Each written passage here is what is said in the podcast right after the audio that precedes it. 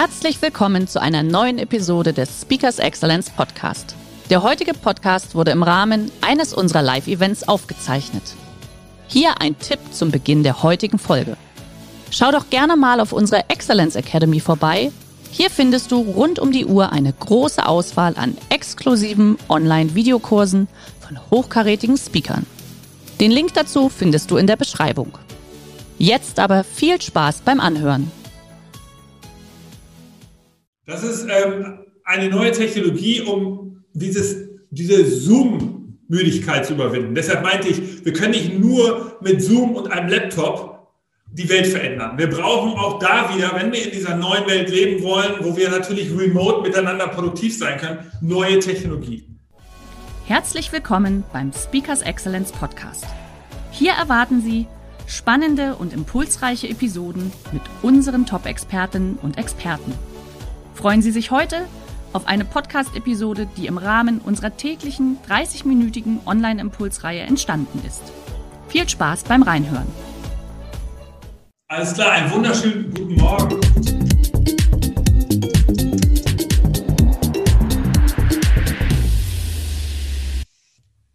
Ähm, ich bin Nick Sonemann und danke für die nette Begrüßung. Ähm, wir reden über die Zukunft. Die Zukunft ist abgebogen. Wir alle hätten uns das anders vorgestellt im Jahr 2019. Ähm, reden wir ganz kurz über die Vergangenheit. Warum ist sie abgebogen? Was ist anders und was müssen wir jetzt machen? 2019 hätte ich mit Ihnen darüber geredet, dass wir jetzt kleine Roboter bekommen, mit denen wir zusammenleben. Ja, so kleine, lustige äh, äh, Roboter-Tierchen, die total niedlich sind, mit einer Kamera oben ausgestattet sind, die einem erkennen und dann auch mit jedem Hausbewohner ähm, ähm, zusammensitzen und den erkennen und natürlich auch, die und auch Sicherheit, äh, Sicherheit zu Hause liefern. Also wenn Einbrecher einkommen, dann berufen sie natürlich die Polizei. Ich hätte Ihnen erzählt, dass wir in Zukunft so Faltroboter bekommen, ja, also mit denen wir dann unsere Hemden bügeln können, automatisch und die auch noch zusammenlegen können. Also das wäre die Zukunft gewesen, wenn wir uns 2019 getroffen hätten. Hätte ich erzählt, so kleine Faltroboter, die stehen bald in jedem Haushalt. Oder ich hätte Ihnen erzählt, wir haben so Koffer. Ja, die Koffer brauchen wir, das ist das Wichtigste jetzt ähm, für unsere ganzen Reisen, die uns hinterherfahren. Die haben dann so eine Kamera und das ist sozusagen die Zukunft, um, äh, über die wir geredet haben 2019. Oder ich hätte Ihnen erzählt, wir werden demnächst in Flugtaxen durch die Welt fliegen. Wir nehmen, gehen also nicht mehr in ein normales Taxi, sondern wir nehmen ein Flugtaxi. Das hilft uns nochmal ein paar Minuten schneller im, äh, am Flughafen oder am Bahnhof oder auch zu Hause zu sein. Das wäre sozusagen die Zukunft 2019.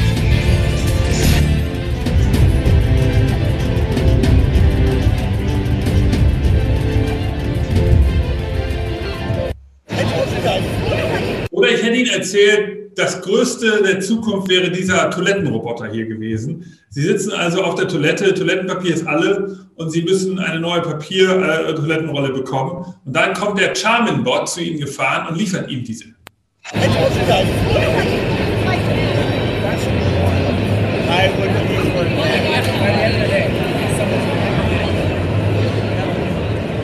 Also das war die Zukunft 2019. Und wir müssen doch ehrlicherweise feststellen, ähm, es ging um das falsche Thema. Es ging nur um Convenience und Bequemlichkeit. Es ging um Lieferdrohnen, selbstfahrende Autos, irgendwelche Pizzalieferservices und natürlich diese ganzen Technologien, über die ich gerade geredet habe. Und das hat sich eben geändert. Und ich gebe auch ganz selbstkritisch zu, ich war Teil des Problems. Ich bin auf Events gefahren und habe meinen Kunden und vielleicht Ihnen da draußen erzählt, diese ganzen neuen Technologien, das sind die, die wir brauchen. Und jetzt merken wir doch alle, dass es eigentlich nicht die Wahrheit war. Ja, das sind nicht die Technologien, die wir brauchen. Die Probleme liegen ganz woanders. Und ich behaupte, wir waren damals im Zeitalter der Dekadenz. Ja, zehn Jahre Börsenboom haben dazu geführt, dass wir, wenn der Börsenboom geht jetzt auch noch weiter, dass wir, dass wir durchgedreht sind. Wir haben geglaubt, das ist die Zukunft. Und so sieht es halt anders aus. Und wie es aussieht, zeige ich Ihnen jetzt. Kapitel 2. Was jetzt wichtig ist. 2021 sind wir im Zeitalter der Postdekadenz. Das heißt, wir merken langsam, wie gesagt, es gibt andere Bereiche, die unsere Augenmerk verdienen. Die, das hat nichts mit Convenience zu tun, sondern es hat mit Infrastruktur zu tun, es hat mit harter Arbeit zu tun, es hat aber mit echter, wichtiger Arbeit zu tun. Wir merken zum Beispiel, die Schulen sind nicht digitalisiert. Ja, und ein Jahr später sind sie immer noch nicht digitalisiert. Ja, ein Jahr nach der Pandemie ähm, haben wir noch kein, haben wir in vielen Schulen und Bundesländern noch keine digitalen Lernkonzepte. Genauso auch die gesamte Verwaltung ist stehen geblieben. Und wenn man in Berlin im Juni 2020 ein Perso beantragen wollte, dann ging das einfach nicht. Man konnte kein Perso beantragen für mehrere Monate. Und das ist einfach der Stand der deutschen Digitalisierung in Behörden. Deshalb sage ich, der Strukturwandel kommt. Und das ist vielleicht eine der wichtigsten ersten Thesen dieses Vortrags. Der Strukturwandel kommt. Was heißt das und warum ist das wichtig? Wir erinnern uns nochmal zurück, es gab schon mal einen Strukturwandel bei uns. Es gab mehrere, aber der letzte war so in den 70er, 80er Jahren. Da ist innerhalb von 10, 15 Jahren die gesamte, hat sich die gesamte Wirtschaft verändert. Der Bergbau, der ist endgültig verschwunden aus Deutschland. Die Textilindustrie ist abgewandert nach Asien und auch der Schiffbau ist verschwunden. Woran liegt das? Was war damals der große Trend im Hintergrund? Die Globalisierung. Die Globalisierung damals hat dazu geführt, dass wir diesen Strukturwandel bekommen haben. Und wir in Europa und vor allen Dingen auch damals in Deutschland natürlich mussten uns verändern. In 15 Jahren mussten wir Leute umschulen. Wir mussten ganz andere Geschäftsmodelle aufbauen. Wir mussten effizienter denken. Wir mussten uns informieren, sind ins Ausland geflogen, haben geguckt, wie machen die Japaner denn äh, ihre Fabriken und so weiter. Und damals haben wir uns in Europa modernisiert und daraus ist Europa geworden, so wie es heute ist. Jetzt kommt das ein zweites Mal. Der Strukturwandel führt dazu, die, Digitalisierung ist natürlich diesmal der Trend im Hintergrund. Und wir müssen diesmal, wir müssen jetzt neue Sachen bauen. Und ich meine, bei der Digitalisierung natürlich ist die jetzt nicht erst ein paar Jahre alt oder ein paar Monate, sondern die gibt es ja auch schon 20 Jahre. Aber der Digitalisierung war es bisher so, dass neue Geschäftsmodelle entstanden sind. Zum Beispiel Suchmaschinen oder riesige E-Commerce-Marktplätze das sind einfach Felder, die gab es vorher in der Form gar nicht. Was das Besondere eben jetzt ist, die Digitalisierung kehrt zurück in die Geschäftsmodelle, äh, die wir kennen, also in die ganzen etablierten ähm, B2B-Industriegeschäftsmodelle. Und ähm, wir sehen das zum Beispiel hier, was wir leider hören, sind immer wieder irgendwelche Industriekonzerne, die pleite gehen oder die einfach nicht genug Zeit und Energie damit verschwendet haben oder verbracht haben, sich über die Digitalisierung Gedanken zu machen. Nemak ist der größte Motorenblockhersteller der Welt. Die haben eine Fabrik in Saarbrücken, in der Nähe von Saarbrücken. Da werden, da wird jede, ähm, jede Minute werden vier Motorblöcke gebaut. Es gibt auf der ganzen Welt nicht so eine Maschine. Aber die Unternehmer dieses Unternehmens, ja, also die Menschen, die da in der Verwaltung sind, haben einfach in den letzten Jahren nicht genug über die Digitalisierung nachgedacht. Haben überlegt, was könnte man mit so einer tollen Maschine, die so viel bauen kann, machen. Stattdessen sitzen sie jetzt da und müssen dieses ganze Unternehmen wahrscheinlich schließen. Und das ist genau das, was ich vielleicht erreichen möchte heute. Ich möchte Sie äh, inspirieren dazu, darüber nachzudenken, was kann man eigentlich aus Realwirtschaft und Digitalisierung machen? Weil das ist etwas, was wir in Europa haben und wo wir besser sein können als, als andere Kontinente. Und wir müssen über den digitalen Wiederaufbau nachdenken. Dazu komme ich gleich. Jetzt konkret. Worauf wir warten, was der Strukturwandel sein wird, ist das Industrial Internet of Things. Das heißt, wir werden nicht über eine neue Dating-App hier reden. Und wir reden auch nicht über einen neuen E-Commerce-Marktplatz, sondern wir reden über industrielle Geschäftsmodelle, die digital funktionieren müssen. Und da müssen wir alle mithelfen. Ich weiß, nicht jeder jetzt hier im Teilnehmerkreis hat eine Fabrik im Hinterhof stehen. Aber sie sind natürlich verbunden. Sie sind Serviceunternehmen, die vielleicht für Kunden aus der produzierenden Wirtschaft arbeiten. Warum produzierende Wirtschaft, fragen Sie sich vielleicht. Es gibt doch so viele andere tolle Unternehmensbereiche, äh, Firmenwirtschaftsbereiche. Aber das Wichtige ist eben, wir haben in Europa zehnmal so viele Fabriken wie die Amerikaner. Und wir haben 30 Prozent unseres, unseres gesamten Bruttoinlandsproduktes in Europa hängt an der produzierenden Wirtschaft. Und wir haben auch noch 22,8 Prozent der, der gesamten Angestellten in Europa leben und arbeiten in diesem Gewerbe. Das ist besonders. Es gibt in kein anderen, kein anderer Kontinent hat so viel Industrie. Das ist unser Vorteil. Wir müssen dafür sorgen, dass wir da besser werden. Die Realwirtschaft ist das Entscheidende. Und nicht immer nur die Elon Musk Fantasiewirtschaft. Und jetzt kommen mal ein paar positive Geschichten. Es gibt ja Unternehmen, die das schon geschafft haben. Heidelberg Druck, vielleicht kennen Sie das. Das waren Unternehmen, die haben Druckmaschinen gebaut für das Verlagswesen. Die waren sogar mal im DAX, behaupte ich. Die sind immer weiter, der Börsenkurs ist immer weiter runtergegangen. Eine Aktie kostet nur noch ein Euro. Vor kurzem hat Heidelberg Druck sich verändert. Die bauen keine Druckmaschinen, oder die bauen natürlich noch Druckmaschinen, aber sie bauen jetzt auch neue Sachen, die zur Zeit passen, zu der aktuellen Zeit. Zum Beispiel bauen sie Wallboxen, Aufladestationen für, ähm, für E-Autos mit deutscher Ingenieurkunst. Das ist etwas, was, wo der Strukturwandel also jetzt langsam greift. Oder auch Sixt. Sixt hat es geschafft. Sixt ist ein äh, Unternehmen aus Deutschland, die haben ihr Unternehmen digitalisiert. Die haben darüber nachgedacht, wie könnte man eigentlich den, die Autovermietung in eine App bringen. Ja, Herz, amerikanisches Unternehmen, hat das nicht gemacht.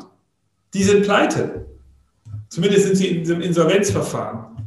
Sixt hat es natürlich auch gelitten in der Corona-Krise, aber trotzdem, sie haben digitalisiert.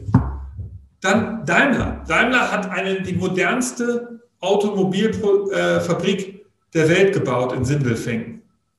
Factory 56. Sie haben gesagt, wir möchten, dass die gesamte Logistik modernisiert wird. Bis in den, in den Fabriken davor war es so, jeden Tag sind bei Daimler aufs Werksgelände 800 LKWs gefahren. Aber niemand wusste so ganz genau, wann und welche Uhrzeit. Es war immer so ein bisschen Chaos bei der Anlieferung. Das haben sie geändert. Sie haben jetzt eine digitalisierte Logistik angeschafft. Das heißt, Zulieferbetriebe, die jetzt Sachen liefern möchten, die muss, müssen einen digitalisierten Truck haben, der genau aussendet, welche Teile wie wann an welcher Stelle in dem LKW sind. Sodass man genau weiß, wie man die ausliefern muss. Dass man wirklich auch selbst bei der Anlieferung optimieren kann.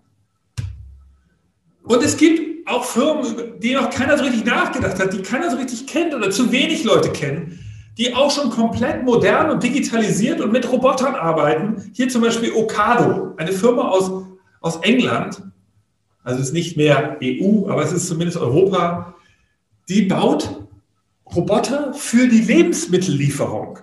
Also wenn wir uns vorstellen, Edeka, Lidl, Aldi haben in Zukunft digitalisierte App, also Apps und digitalisierte Services, um uns Lebensmittel nach Hause zu liefern. Und das Ganze funktioniert mit Robotern im Hintergrund. Gibt es heute schon. Ocado ist die Firma, die haben, wir sehen Sie gleich mal in dem Video, wie das funktioniert. I wrote a story about Ocado.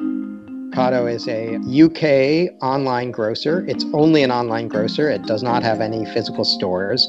They were one of the first grocers in the world to have an online only operation where the orders are fulfilled from central warehouses. In the last five years, they've been selling themselves um, to other grocers as a kind of technology partner, a way to help those other grocers around the world adopt the same kind of technology that Ocado has, which includes these extremely automated warehouses, and they sell this kind of complete technology package. Sie haben es gesehen, also das ist auf Englisch das Video. Ich, das Besondere an Ocado ist, sie haben also in, in, England einen eigenen Supermarkt, der heißt Ocado. Den kann man mit einer App äh, besuchen und da auch selber bestellen. Und in gewissen Bereichen Englands, ich glaube, es geht nicht im gesamten Land, kann man das bestellen. Aber das Besondere ist, ihre Technologie, die sie selbst nutzen, verkaufen sie jetzt an andere Supermarktunternehmen. Und insofern bin ich ganz sicher, wir werden auch in solchen neuen, in solchen Wirtschaftsbereichen demnächst diese Ocado-Technologie sehen. Und dann werden wir auch bei unserem normalen Supermarkt um die Ecke bestellen können und die Sachen nach Hause liefern können. Und das ist ja genau das, was wir wollen. Wir wollen eine Digitalisierung der alten Industrie und nicht nur neue amerikanische Startups bei uns sehen. Ich habe jetzt drei Themen mitgebracht, die ich sehe, die jetzt in Zukunft wichtiger werden. Ich habe, da sind noch mehr, da sind in Wirklichkeit sind es sechs Themen, aber wir haben hier nicht genug Zeit. Ich habe jetzt drei Themen, die Sie vielleicht inspirieren können, wo Sie sagen können, okay, ich habe hier einen Kunden aus der Industrie, der soll auch in diesen Strukturwandel endlich Fuß fassen. Ich habe jetzt hier so drei Stories, die vielleicht Ihre Kunden inspirieren können. Das erste ist die Nachhaltigkeitsengine, also der, die Sustainability Engine. Vielleicht das größte Thema, mit dem wir uns in unserer Lebenszeit beschäftigen müssen. Und äh, wir sehen heute, dass Unternehmen angefangen haben, das irgendwie in ihr Leben zu integrieren. Aber natürlich alles noch so relativ klein. Also Samsung zum Beispiel hat jetzt Ideen entwickelt, wie sie aus ihrer Verpackung Möbel bauen können. Das heißt, sie liefern jetzt so Möbelbaupläne mit, dass man aus diesen Riesenkartons irgendwelche Tische oder so bauen kann. Außerdem sagen sie, alte Samsung-Handys sollen doch nicht einfach in der Schublade rumliegen, sondern die kann man jetzt auch im Haus verwenden. Also sie geben jetzt Apps, sie haben eigene Apps entwickelt, wie man mit den Samsung-Handys im Haus Babyphones einrichten kann oder, oder einfach als, oder die als Smart Home Tool, so wie so ein Alexa-Ding verwenden kann. So soll, also, so soll man mal in Zukunft seine Samsung-Handys zu Hause einrichten. Oder wir sehen das auch bei Zalando. Zalando hat, ähm, und da gibt es andere Beispiele, äh, wie zum Beispiel von H&M gibt es auch was oder Ikea. Alle sagen jetzt, wir wollen nachhaltiger werden und haben deshalb, hat Zalando jetzt gesagt, wir machen einen Second-Hand-Store, der heißt Circle. Der heißt natürlich nicht Second-Hand, sondern man nennt das dann Pre-Owned Fashion. Ähm, dahinter steckt die Generation Greta. Greta sind, das sind halt die Teenager und nicht die Teenager selbst werden die Welt verändern. Dafür sind sie noch zu jung. Aber das Besondere ist, dass sie, die, die Eltern der Teenager sind die Generation X. Und wir stehen, neben dem großen Strukturwandel, stehen wir auch noch vor einem riesen Generationswechsel. Wenn bei der Bundestagswahl im, äh, im, im September werden wir wahrscheinlich einen Generationswechsel der Politiker haben. Zum ersten Mal werden wir keinen Babyboomer als Bundeskanzler oder Bundeskanzlerin haben. Wir werden zum, auch in vielen Unternehmen erleben wir diesen Generationswechsel. Und das Entscheidende ist, dass die Generation X, dass deren Kinder sind die, ist die Generation Greta. Das heißt, Generation Greta verändert ihre Eltern. Und genau deshalb werden wir sehen, dass nachhaltige Ideen mehr und mehr in der Wirtschaft zu sehen sein werden. Einfach auch, weil es wichtig ist, darüber nachzudenken. Wir, eine Idee, die Sie vielleicht mitgeben können an Ihre Unternehmen, die ganz einfach ist, um nachhaltig zu sein, ist diese hier. Ja, eine, eine Idee von Felix Finkenbeiner, der als Neunjähriger 2007 diese Idee entwickelt hat und jetzt, also auch Generation Greta, jetzt ist er, glaube ich, dem, äh, jetzt er äh, 23 und er hat ähm, gesagt, wir machen das Billion Tree Project. Äh, also er will eine, nee, eine Billion Bäume anpflanzen. Es gibt auf der ganzen Welt aktuell drei Billionen Bäume und er möchte noch eine weitere Billion anpflanzen. Und er hat 1000 Milliarden, äh, äh, äh, äh, haben sich schon angepflanzt, 100 äh, Milliarden, sorry. Und er sucht eben Unternehmen, die entweder spenden oder die Flächen haben und sagen, du, ich habe hier noch irgendwie einen alten Parkplatz oder so, da können 200 Bäume hin. Jeder so kann daran teilnehmen und kann einfach Bäume pflanzen. Weil er sagt, wenn wir eine Billion Bäume extra pflanzen, lösen wir unser CO2-Problem. Weil die Bäume, die zusätzlichen Bäume, die CO2, äh, das CO2 aus der Luft filtern. Genau das ist das Idee, die Idee. Ganz einfaches Modell, kann jeder umsetzen, kann sich jeder daran beteiligen. Oder solche Menschen interessant. Wir reden immer über die großen Tech-Unternehmer. Ja, in Wirklichkeit gibt es inzwischen ein, eine neue Schicht an Nachhaltigkeitsunternehmern, die überall schon ihren Einfluss geltend machen. Zum Beispiel solche Personen wie Brent Todarian, ein kanadischer Stadtplaner, ja, der äh, geht, arbeitet seit Jahrzehnten an, an, äh, an neuen Stadtmodellen. Er arbeitet für Venedig, er arbeitet für Wien und verändert Städte in, in Gremiensitzungen. Also da, er macht genau die Arbeit, die viele der Tech-Unternehmer nicht machen wollen. Er geht in die Stadtverwaltung, sitzt da stundenlang mit irgendwelchen, in irgendwelchen Arbeitsgremien und sorgt dafür, dass die Städte besser werden. Ja, also wenn wir genau hinschauen, dann finden wir überall positive Geschichten über die Zukunft. Also Thema Nachhaltigkeit. Wir können versuchen, solche Leute zu unterstützen. Wir können versuchen, dieses Billion Tree Project zu unterstützen. Nächste große Trend ist der New Productivity Wave. Wenn wir den Strukturwandel meistern wollen, müssen wir auch ein bisschen anders arbeiten als in der Vergangenheit. Wir brauchen mehr Freiheit, wir brauchen neue Technologie. Der Arbeitsplatz darf eben nicht nur noch aus dem Laptop bestehen, sondern wir müssen auch wieder uns besser vernetzen. Und da sehe ich ein paar Beispiele. Wir befinden uns hier alle in unserem Homeoffice. Einmal Nick hier, Hendrik, Pam und auch Justus. Jeder von uns hat eine Brille auf, eine AR-Brille, beziehungsweise Hendrik auch eine VR-Brille. Und zusammen treffen wir uns jetzt hier in dem Space, wo jeder zu Hause jetzt diesen Canvas hier sehen kann. Oben sieht man jetzt die ganzen Teilnehmer. Jetzt sind wir zu sechs und wir können jetzt äh, zusammen an den verschiedenen Objekten arbeiten. Und hier auf diesem Canvas kann man das quasi wie bei einer Schultafel auch oder bei einem Flipchart einfach die Dinge dran posten. Das ist ähm, eine neue Technologie, um dieses, diese Zoom-Müdigkeit zu überwinden. Deshalb meinte ich, wir können nicht nur mit Zoom und einem Laptop die Welt verändern. Wir brauchen auch da wieder, wenn wir in dieser neuen Welt leben wollen, wo wir natürlich remote miteinander produktiv sein können, neue Technologie. Ich glaube fest daran, dass wir einen Gegentrend erleben. Von, es hat sich ja immer weiter reduziert. Wir haben keine Drucker mehr, wir haben keine Faxgeräte mehr, wir hatten keine Scanner mehr, wir hatten nur noch ein Handy und ein Laptop.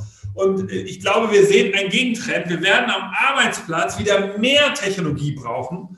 Und zum Beispiel hier ist ein, das ist eine Avatar-Meeting-Raum-Technologie. Dabei braucht man eben eine, eine Virtual Reality-Brille. Und in der kommt man, äh, wir kommen dann zusammen in ein, als Avatare und können uns sehen und können miteinander interagieren. Wir können uns auch mal zu zweit kurz treffen, obwohl wir mit mehreren Leuten in einem Raum sind. Genau alles das, was man, so, was man als äh, äh, normale Menschen auch in so einem Meeting machen würde, was man in Zoom, Teams und den ganzen anderen Software leider nicht geht. Wir werden neue Kameratechnologie sehen. Das ist die Webcam, äh, eine Webcam AI, die erkennt automatisch, wenn ich runtergucke, dass man mir nicht auf die Stirn guckt, sondern die rendert mein Bild so, dass ich immer in die Kamera gucke. Ja, das ist eine Softwarelösung. So kann ich zwar weiterhin runtergucken auf meinen Bildschirm, aber Sie sehen mal immer mein, mein Gesicht, als würde ich Ihnen in die Augen schauen. Und wir werden berührbare Luft bekommen. Wir haben also die Möglichkeit, wenn wir in virtuellen Meetings sitzen in Zukunft, um eben äh, neue Ideen zu entwickeln, dann müssen wir auch mal Produkte anfassen können. Und dabei kann man äh, solche Panels äh, bei sich auf den Schreibtisch stellen und dann seine Hand da so drüber halten und man spürt dann, Objekte. Also selbst wenn ich in der virtuellen Welt bin und in der virtuellen Welt nach Sachen greife, kann ich sie haptisch spüren. Also es gibt diese Verbindung aus digitaler und physischer Welt. Oder äh, das gibt eine zweite Technologie für, nämlich diese Datenhandschuhe. Da kann ich auch wirklich Stoffe greifen. Also ich kann spüren, dass etwas ein Jeansstoff ist oder ein Leder aus Ledermaterial. Das geht mit solchen Datenhandschuhen. Und der größte Computerhersteller der Welt, Lenovo, hat jetzt äh, im, im, äh, vor ein paar Wochen diese neue Brille hier vorgestellt. Das Besondere ist eben, dass ich nicht den gesamten Tag mit dieser Brille herumsitze, aber gewisse Tätigkeiten werde ich jetzt sicherlich demnächst so machen. Zum Beispiel hier so ein Multiscreen-Display aufbauen, damit ich schnell irgendwelche Datenanalysen machen kann, um eben den Strukturwandel zu meistern. Und der letzte Trend, über den wir natürlich reden sollten, ist neue Mobilität. Wir kommen aus einem Land, in dem Mobilität eine der wichtigsten Industrien ist, die Automobilität. Und wir brauchen neue Business-Ideen in dem Feld. Zum Beispiel hier sowas. Ja? Also äh, UPS hat ein Innovationsprojekt 2019 gestartet, im Herbst. Das heißt, hieß Flight Forward. Sie wollten in gewissen ländlichen Gebieten ähm, Benzin sparen und Zeit sparen und haben deshalb angefangen, die Auslieferung in ländlichen Gebieten mit Drohnen zu machen. Das heißt, sie fahren dort an eine Stelle und die Drohnen liefern dann eben äh, die, das Paket aus. Jetzt, natürlich durch Corona bedingt, ist dieses Projekt komplett durch die Decke gegangen. Das ist inzwischen kein Innovationsprojekt mehr, sondern es ist Standard geworden. 4000 Drohnen sind schon im Einsatz in den USA. Und das ist natürlich ähm, äh, äh dadurch natürlich äh, so ein irrer Push von einem Innovationsprojekt.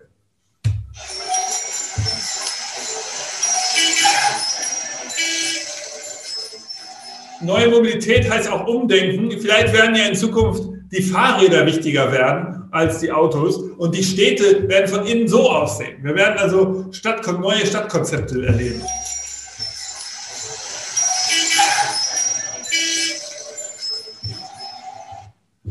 Okay, kommen wir zum letzten Kapitel, Kapitel 3. Was muss man jetzt eigentlich machen? Ja, also ich habe ja erzählt, Strukturwandel kommt. Wir müssen die europäische Wirtschaft verbessern und zwar nicht alles kopieren, was die Amerikaner machen, einfach digital werden, sondern wir müssen neue Themen erkennen, wie Nachhaltigkeit und Produktiv, den Arbeitsplatz der Zukunft. Wir müssen das in die, neu, in die Realwirtschaft bringen. Weil wir haben eben zehnmal so viele Fabriken wie die, wie die Amerikaner. Wir haben einen unglaublichen Unterbau. Wir können mehr als viele andere äh, Länder und Kontinente. Wir müssen nur so ein gewisses Selbstverständnis entwickeln. Und ein Werkzeug hilft, und da kommen jetzt alle Sie hier ins Spiel, dass, dass ein Werkzeug, was wir tatsächlich total unterbewerten, ist für mich das Werkzeug, das es schon seit der Steinzeit gibt. Und das Ganze kann Elon Musk eine geile Verbindung. Steinzeit und Elon Musk. Elon Musk beherrscht es bis äh, extrem gut. Das ist das Thema Storytelling.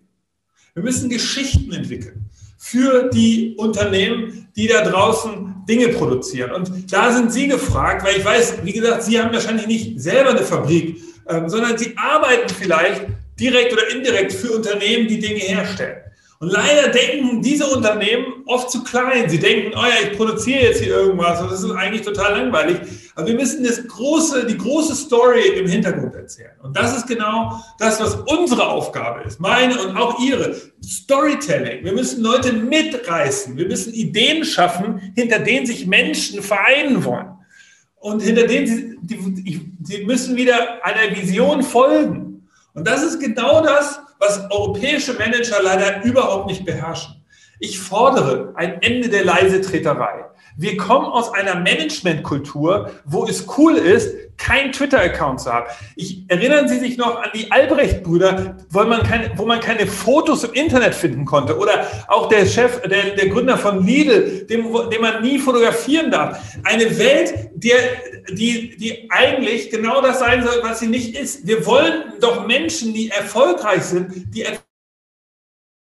dass die uns erzählen, wo wir hingehen müssen. Wir müssen Leute finden, die herausgehen, die ihre Geschichte erzählen, die, die, die eben nicht sich aus allem zurückziehen. Ein Ende, ich fordere ein Ende der Leisetreterei und eine, äh, ich fordere einen Anfang des Storytellings. Wir müssen Leute mitreißen, müssen ihnen erzählen, dass die Welt gut wird, dass sie sogar jeden Tag ein bisschen besser wird und dass wir in Europa die richtigen Werkzeuge haben. Weil wir nicht nur irgendwelche Datings-Apps bauen, sondern wir bauen echte Maschinen, wir bauen echte Sachen, die wichtig werden.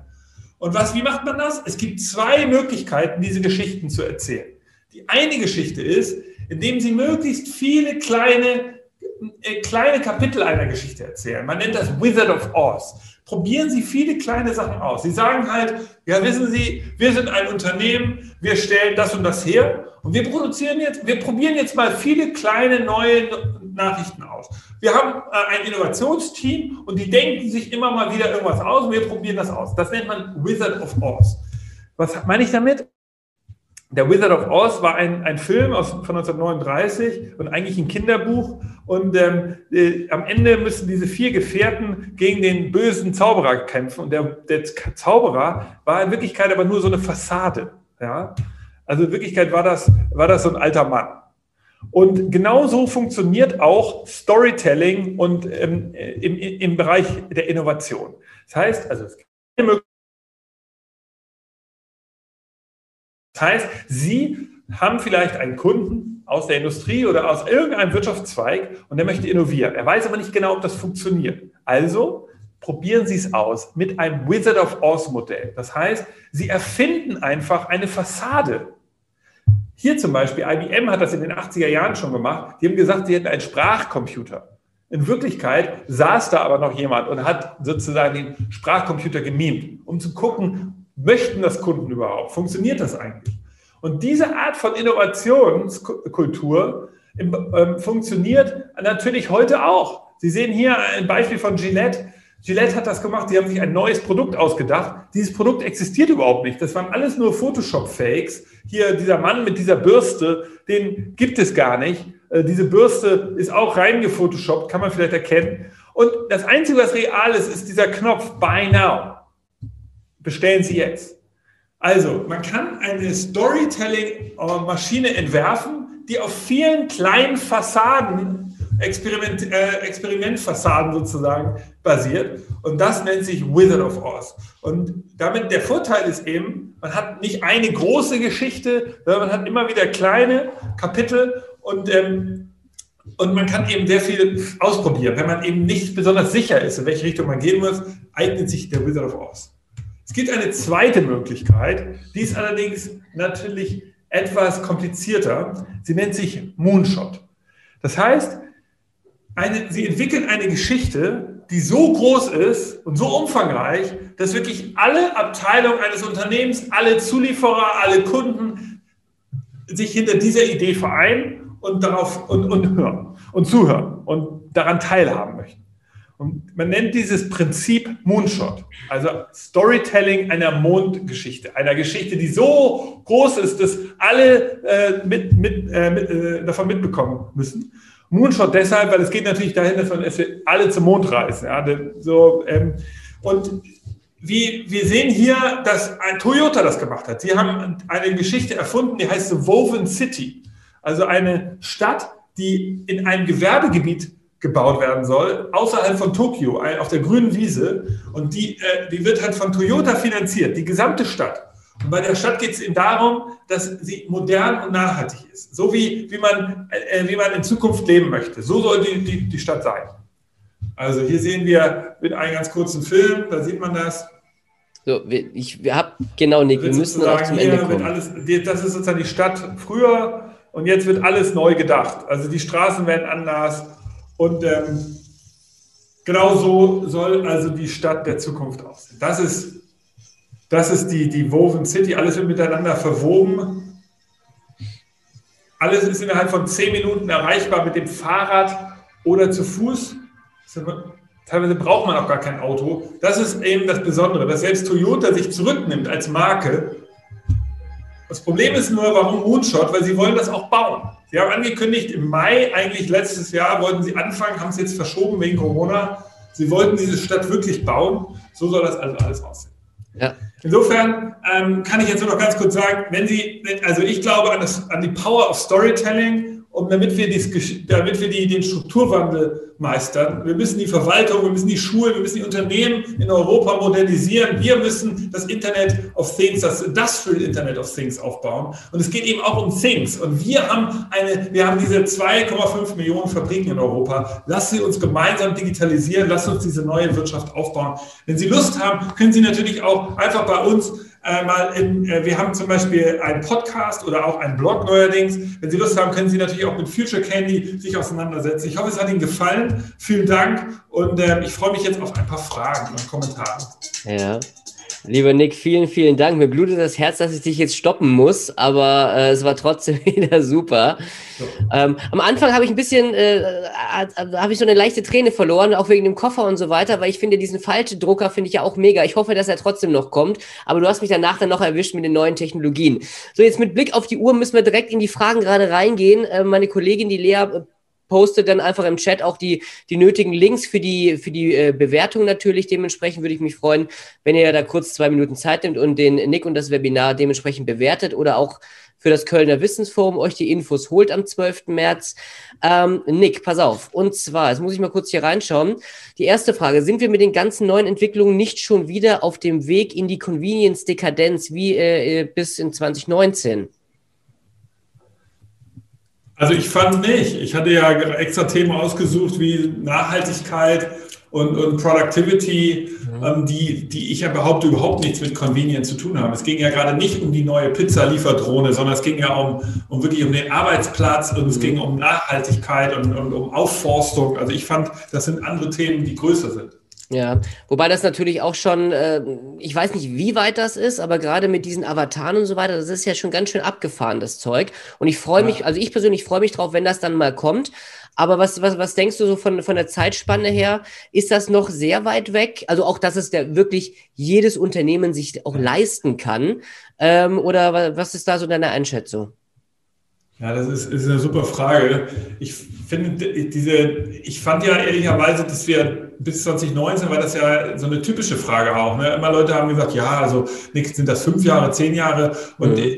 und ich hatte das Gefühl, ähm, die Leute, die jetzt sind, die, ehrlicherweise würde ich jetzt fast sagen, es dauert alles noch viel länger. Leute sind verunsichert, viele halten ihr Geld zusammen. Ja. Aber ich, wahrscheinlich stimmt es nicht. Wahrscheinlich geht es schneller, als wir denken, weil wir alle erkennen, der Strukturwandel muss her. Und ähm, es, insofern, ich, ich, ich lehne mich jetzt hier aus dem Fenster und sage, in zwei Jahren ist das normal. Mhm. Das passt gut gerade noch schnell auch zur nächsten Frage. Und zwar, was machen wir, wenn wir in zwei Jahren feststellen, dass wir uns äh, mit den Trends der Zukunft schon wieder getäuscht haben? Ja gut, also das ist, das ist natürlich, am Ende gibt es ja nie ein richtig oder falsch. Also am Ende ist es ja so, wir können ja, wir können nur, wir können ja immer uns täuschen. Ja, nur okay. die Frage ist ja, wo will das Unternehmen sein? Will ich immer jemand sein, der immer nur wartet? Ich glaube, eine Zeit lang kann man auch warten als Unternehmen und sagen, ich mache jetzt erstmal gar nichts. Mhm. Aber das geht eben nicht immer. Irgendwann ist der Moment des Wartens so, so lange herausgezögert worden und dann äh, kriegt, kriegt man eben keinen keine, kein Pace mehr drauf. Außerdem, es geht, also das ist eine lange, da gibt es keine richtige Kurzantwort. Ich würde sagen, die, der Versuch, immer sozusagen den richtigen Moment zu erwischen für jeden Trend, das ist am Ende nicht möglich. Es gibt dieser, Timing ist etwas, was man leider nicht beeinflussen kann, weil am Ende äh, ist es zwar ideal, wenn man genau den richtigen, das richtige, den richtigen Moment erwischt, den Moment, mhm. in die Aktie einzusteigen, den Moment ja. Äh, auf ein Trend zu, das ist perfekt. Aber das ist leider nicht möglich. Ich kenne niemanden, der das hinbekommt. Ja, Abschlussfrage, ähm, weil wir schon echt über der Zeit sind. Ansonsten müssen wir das im Nachgang natürlich auch gerne per E-Mail oder du sagtest ja auch äh, LinkedIn oder sonst wo bist du auch vertreten. Ähm, zu dem Thema Storytelling und äh, da hattest du das Beispiel Gillette. War eine ganz klare Frage. Äh, haben, hast, forderst du auf, äh, zum Thema Falschnachrichten zu verbreiten? Ich sage jetzt mal ganz offensiv nein. Ja, aber äh, vielleicht nimmst du dazu nochmal Stellung. Deine Experimente sind ja keine Falschnachrichten. Ja, das ist ja so, dass ich, ich sage nur, man baut eine Fassade auf. Also es ist ja keine Lüge. Gillette sagt ja nicht, ich mache ich, ich, ich, ich mach das jetzt oder machen sie es nicht, sondern sie wollen rauskriegen, gibt es genug Leute. Sie haben übrigens das Produkt nicht äh, veröffentlicht nachher, weil es einfach nicht genug Interessenten gab. Die, die es gab, haben sie entschädigt. Also man muss natürlich, und das ist deshalb eine berechtigte Frage, muss sich schon überlegen, wie geht man damit um, wenn man es als Experiment macht, um herauszufinden, wo, wo, wo wollen, wollen wir eigentlich hin. Da muss man auch überlegen, wenn wir es dann einstellen, wie entschädigen wir Leute, die sich wirklich dafür interessiert haben. Aber äh, transparenter Umgang und Ehrlichkeit und so, das ist immer hilfreich. Und einfach sagen, es war ein Experiment und wir haben es ausprobiert. Keine Sauer. Mhm. Vielleicht noch, äh, noch eine halbe Abschlussfrage und zwar ähm, Innovation oder ähm, gibt es ja wie Sand am Meer, sage ich jetzt mal. Ähm, wie finde ich aber für mich die, die passende Innovation fürs Unternehmen raus? Wie gehe ich da am besten ran? Also ich meine, Heidelberg-Drucker ist ja dann auf die Elektromobilität, Ladestationen. Was ist da so dein Tipp noch zum Abschluss? Ähm, ja, am Ende ist, ist, Innovation Heuristik und kein Empirie. Das ist einer der großen Fehler und auch Probleme dieser. Ach, halt, Entschuldigung, Entschuldigung, äh, mein Fehler. Investitionen, Investitionen. Okay, ja, also. Ich habe mich äh, überlesen, weil der Chat. Ja, also, aber auch da gilt, das ist ja ähnlich. Du kannst natürlich, die Zukunft ist insgesamt keine, keine Empirie. Du kannst natürlich alle Daten, die du zugrunde legst, gehen immer, kommen immer aus der Vergangenheit. Das heißt, du kannst nie in die Zukunft nur anhand von Daten planen und auch deine Investition oder auch Innovation. Mhm. Am Ende ist es Heuristik. Es gibt irgendwann, meiner Meinung nach, immer das Beste ist, es kommen Leute in einen Raum zusammen und entscheiden irgendwann gemeinsam und sagen, wir machen das jetzt. Und dann gibt es verschiedene Strategien, möglichst auf mehrere Felder setzen oder eine große Idee, die vermarkten, hatte ich ja gerade erzählt. Also ja. da kann man nicht, nicht die, die, die, die Erfindung machen. Ich glaube, am wichtigsten Einsatz hast du noch diese Akzeptanz, dass Innovation und Investition basierend am Ende auf heuristischen Entscheidungen mhm. basieren, wo Menschen zusammenkommen und irgendwas gemeinsam diskutieren und sagen, wir machen das jetzt. Und nicht Daten nur für einsprechen. Das ist etwas, was, was hilft. Also zu akzeptieren, niemand weiß es besser. Wir sitzen jetzt hier, wir entscheiden es. Das ist der beste Weg. Lieber Nick, vielen, vielen Dank, dass du dir heute die Zeit genommen hast zum Beginn der Woche. Das fand ich wieder sehr inspirierend, auch wieder sehr motivierend tatsächlich. Ähm, aber du hast recht, auch Felix Finkbeiner kenne ich, äh, den, den jungen Mann, ganz toller Mann, äh, was, äh, was unsere neue Generation dann mit sich bringt. Deswegen vielen Dank, dass du uns da nochmal wachgerüttelt hast. Bis dahin sage ich einfach, passt auf euch auf, bleibt gesund. Bis morgen, lieber Nick, vielen Dank, liebe Grüße nach Hamburg.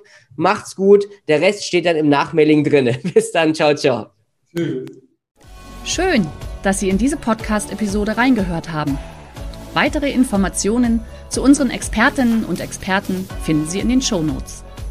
Wenn Ihnen unsere Podcast-Reihe gefällt oder Sie haben Wünsche und Anregungen, freuen wir uns auf Ihren Kommentar.